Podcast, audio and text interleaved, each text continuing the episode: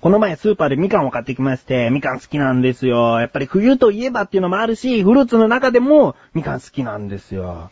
ねえ、もうすぐ春の注文が来て、だんだんだんだんとその温室みかんなんてものになるでしょ？そのみかんだと、ちょっと皮がさ、なんだろう、パツンパツンになってるというか、剥くのもなんか、一苦労な感じがしませんか？なんつってね。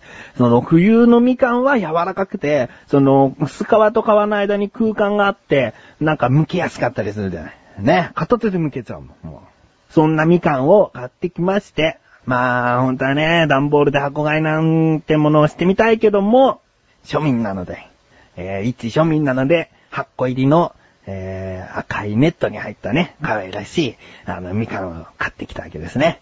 そのみかんを、あの、いつもネットで台所の近くにボンと置いとくんだけど、実家に帰るとよく、そういえばなんか入れ物に入ってるなと。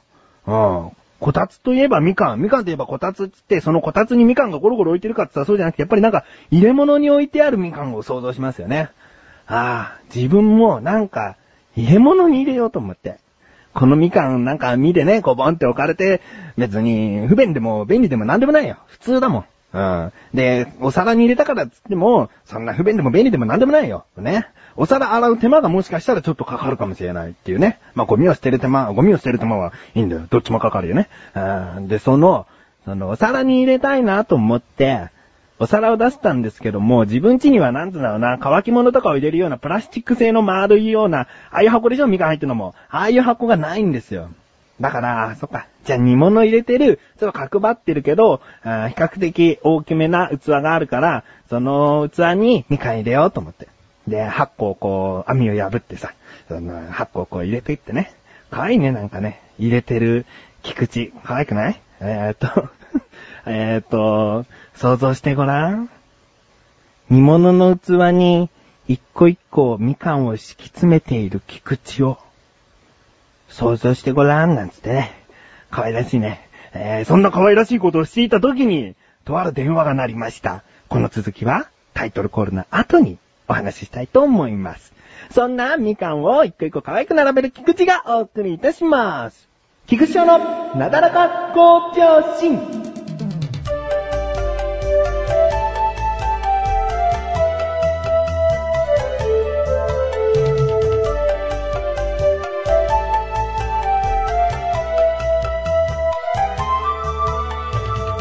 ね、みかんをこう並べてたんですよ。で、最後の2、3個？最後じゃねえじゃん、じゃあ2、2個目、終わりのに、終わりから2個目ぐらいをこう、置こうとした時に電話が鳴って、なんだろうと思って。そしたら女の人が出て、どうも、つって、〇〇新聞のアンケートなんですけれども、つって。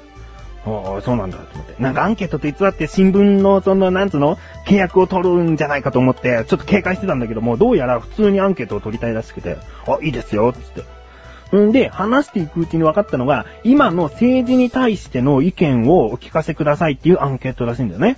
うん、よくあるね、テレビとかで〇〇新聞調べみたいな。〇〇新聞調べの、その、総理大臣の支持率は何パーセントとかね。そういうののアンケートなんだと思って。うわぁ、この、よくテレビで見る、その、支持率のアンケート自分に来たと思って。ちょっと嬉しいじゃないですか。まあ何百人何千人何万人とアンケートを取ってるかもしれないけど、その一票になるっていうのはなんか嬉しいなと思って、いいですよ、つって。いくつか質問があります、って。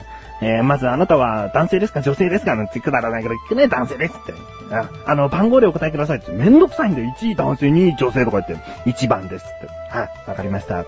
その次に、えー、年代だね。年代っていうのはやっぱり政治に関しては、この必要なデータだからね。えー、20代ですと。うん、それでいいみたいだからね。うん。そっから住所だの、なんか、いろいろと聞いてきたもんだったら怪しいなと思ったんだけども、一気に政治のアンケートになりました。うん。まあ最初にもちろん出るのは、今の総理大臣を支持しますかと。うん。まあここで、菊池はどっちと答えたか言った方がいいのかな。まあ、支持しないと言いましたね。別にこれは世間に流されてるからじゃないよ。今この収録している現在は、その、総理大臣の支持率、えー、前見たのではもう一桁になってましたからね。えー、別にだからといって指示をしない方に流されているわけじゃない。自分は自分なりに、あのー、こう見えてもね、政治って結構注目してるんだよ。うん。まあ、いろんな質問に答えていけるほど勉強しているかって言ったらそうではないけども、政治には関心がある。だから、なんだかんだね、10問ちょっとはあったね。12、3問はあったんだよ。アンケートの、その、答えてくださいっていうのが。うん。で、そのさ、質問の内容が全部理解できる自分がちょっと嬉しかったね。うん。この、なんつうの？結構若い人たちとか、本当に政治に興味のない人だったら、わかんないんじゃないかなと思うことが分かれたのが嬉しい。でも、その考え自体がもう甘ちゃんだけどね。うん。政治のこと分かってるぜって生きがってる感じも甘ちゃんだけどね。うーん。自然と当たり前かのように理解しているのが大人ですね。だからこれからもね、ちょっと政治のことはね、着々と、こう、ニュースとか、えー、新聞はあんまり見ないんだけど、あのー、まあ、テレビとかね、ネットとかの情報だけだけども、政治のことを注目していきたいと思っています。うん。そもそも政治に多少の興味があったのかというと、そうではありません。うん、もう昔はね、特に小さい頃なんかはね、お父さんがニュース番組にしようものなら、チャンネル変えて変えてと、バラエティ番組にしてと、よく言ってたものです。うん、そういう風な大人になるのかどうか、むしろならないんじゃないかと思っていたんだけども、いやいや、なかなか興味は出てくるもんですね。うん。自分が確実にこれのおかげで政治に興味を持ちましたというものがあります。うん。まあこれもちょっとしたありきたりなことかもしれませんが、日本テレビがやっている太田光の私が総理大臣になったら、てんてんてん秘書田中という番組がありますね。あれです。あれで一気に政治に興味を持ちましたね。うーん、なんだろうな。別に、その、爆笑問題さんが大好きだからとか、そういうことは当たり前なんだけども、爆笑問題さんが出てるから見るっていう番組でもないじゃないですか、この番組って。その、お笑いをするっていう前提じゃないから。うん。その、やっぱりね、ディベートというか討論をしたり、ニュースの話題について話していく番組でもあるから、うん。だから好きだからといって毎週毎週見てる番組ではない。やっぱり、もう政治自体に、まあ政治のことばっかりじゃないけどね、いろいろと環境問題だったりそういうことも含めて興味を持った。うん。だから、毎週楽しみにしている。うん。だから今これを聞いて興味ないなと思う人は、まずこの番組を見て、で、わかりやすいんですよ。やっぱり一般的なニュース番組だといきなり専門用語が出てきて、何この言葉って思うんだけど、バラエティ番組の、その、無駄な優しさって言われる意見もあるけれども、あんまり知られていないかなという単語は、その下にね、言葉とかでこう説明してくれるんで、わかりやすい。うん。だから、ぜひ、政治に興味のない若者たち、もしくは、えー、政治に興味のないおじさんいるのかないるかな、えー、この番組を見て、少しでも興味を持ってみてはいかがですかね。えー、興味のない人はもう見ないっていう意見は分かってるけど。帰ってきて、口エサラジョ。手を洗って、口エサラジョ。晩ご飯を食べて、口エサラジョ。お風呂に入って、口エサラジョ。テレビを見て、口エサラジョ。布団に入って、寝るよおやすみいつでもどこでも片手間に、口レサーラジオは毎月1回更新のアスレチック放送局で、リンクページから行けるよ。どこまでも続くのかね。はい、ということで、えー、まあ、政治のことじゃなんか喋ってみろって言われても本当に喋れないんで、あんまり深くは突っ込まないでください。でも、えー、興味は持ってます。ニュースも普通に見ています。うん。それでは、コーナーに参りましょう。自力 80%! このコーナーでは日常にある様々な疑問や質問に対して自分で調べ自分で解決していくコーナーでもあり、リスナーの方からのご相談やお悩み解決していくというコーナーです。です、です、です。このさ、その前回、です、です、です、ですってやったんだけど、あまりにも同じ音量にやりすぎて、なんか、その、音声のデータがブツブツ切れちゃったような感じに聞こえるね。あれ失敗だね、前回のね。じゃあ切れるって話だけども、あの、ちゃんと口で言ってるだけなんだよっていうのを今回お話ししたので、えー、気になるという方が前回を聞いてみてください。ということで今回の疑問いきます。えー、自分はですね、なかなかプリンが好きでして。まあ、プリンに関しては色々とこだわりがありますが、それはまた別の機会にお話できたらなと思います。まあ、プリンが好きなんです。特に焼きプリンが好きなんです。うん。で、焼きプリンって、そのコンビニでよく売られてて、要冷蔵の場所に入ってるじゃないですか。ね、冷たい場所にゼリーとかと一緒に並べて、その焼きプリン入ってるじゃないですか。で、その焼きプリンって、確かに焦げ目がついてるんだけども、これね、プラスチック容器に入ってるんですよ。ほとんどの焼きプリンが。その、例えば、それを釜とかに入れたらプラスチック溶けちゃうんじゃねえかとか思うし、そのバーナーとかで表面だけを焼いてるんですって言うんだったら、それなりにやっぱり、その縁が溶けちゃうだろうし、例えば別の陶器で焼いたのを映してるんですって言ったら、焦げ目は反対につくか、まあよく見るとちゃんとプラスチックの縁にへばりついたりするんですよね、焦げ目は。うん。だからこれ映し替えてるわけではないと思っているんです。じゃあ何？これ焼いてんの？何なの？焦げをうまく乗せたの？何なの？というところですね。今回の疑問。焼きプリンの容器はどうして焼けないの？ですね。調べて参りました。ここからが答え。焼きプリンというのは単に焼くというわけではなく蒸し焼きにします。製造工程を大まかに表しますと、まず容器の中にプリンを流し込んで、バットのようなものに乗せて、容器の半分ぐらいの高さまで水を張って蒸し焼きにします。この蒸し焼きにするオーブンは、上の火が130度から175度で、下の火が170度から190度の温度となっています。このプリンを入れる容器は、ポリプロピレンという素材でできていて、153度以上で溶けます。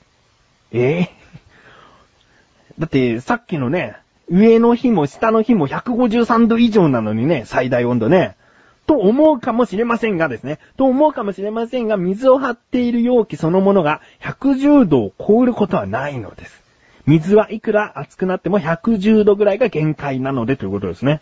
はあ、そして50分ほどかけて蒸し焼き、ビニールの蓋をつけて出来上がりということですね。はあ、なるほどね。その、ポリプロピレンというね、ポリプロピレン。ポリ、ポリプロピレン。あ、やっぱりね、これね、3回言っちゃいけない言葉だね。えー、ポリプロピレンという容器は溶けちゃうよ。確かに溶けちゃうけども、水を張って蒸し焼きにしているので、えー、火が強くても溶けませんという。まあ、いわゆる、プラスチックの耐熱容器みたいです。うん。なので、その、周りの容器は溶けないと。なるほど。じゃあ、コンビニで売られているあの容器、そのもので、きちんと焼き上げた焼きプリンなんですね。えー、そうか。自分の好きな焼きプリンは、騙しプリンじゃなかった。よかった。ということで、こういった日常にある様々な疑問の方をお待ちしております。投稿フォームよりなだらか向上心を選択して、どしどしとご投稿ください。以上、自力80%でした。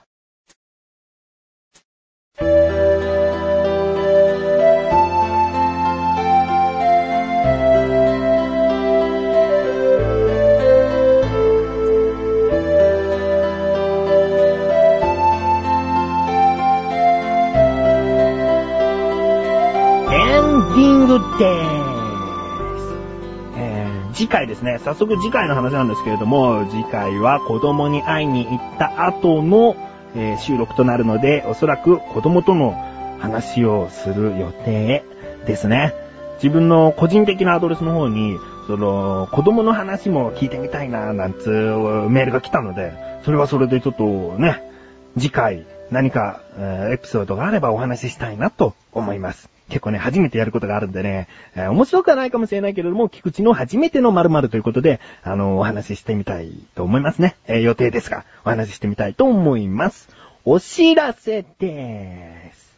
横断歩道の緊急招集。新年会2009が2月いっぱいで聞けなくなります。もう一度聞いた方は、もう一度聞いてみてはいかがですか？えー、今音程を変えたのでわかりますね。えー、一度聞いた方は、もう一度聞いてみてはいかがですか？えーと、基本的には、リクエストがあれば過去のものをその、また聞けるようにするんですけれども、とりあえず、期間限定ということで、えー、2月いっぱいということで聞けなくなります。えー、聞いてみてください。それともう一つ、前回ちょっと宣伝そびれたのがお茶の味ですね。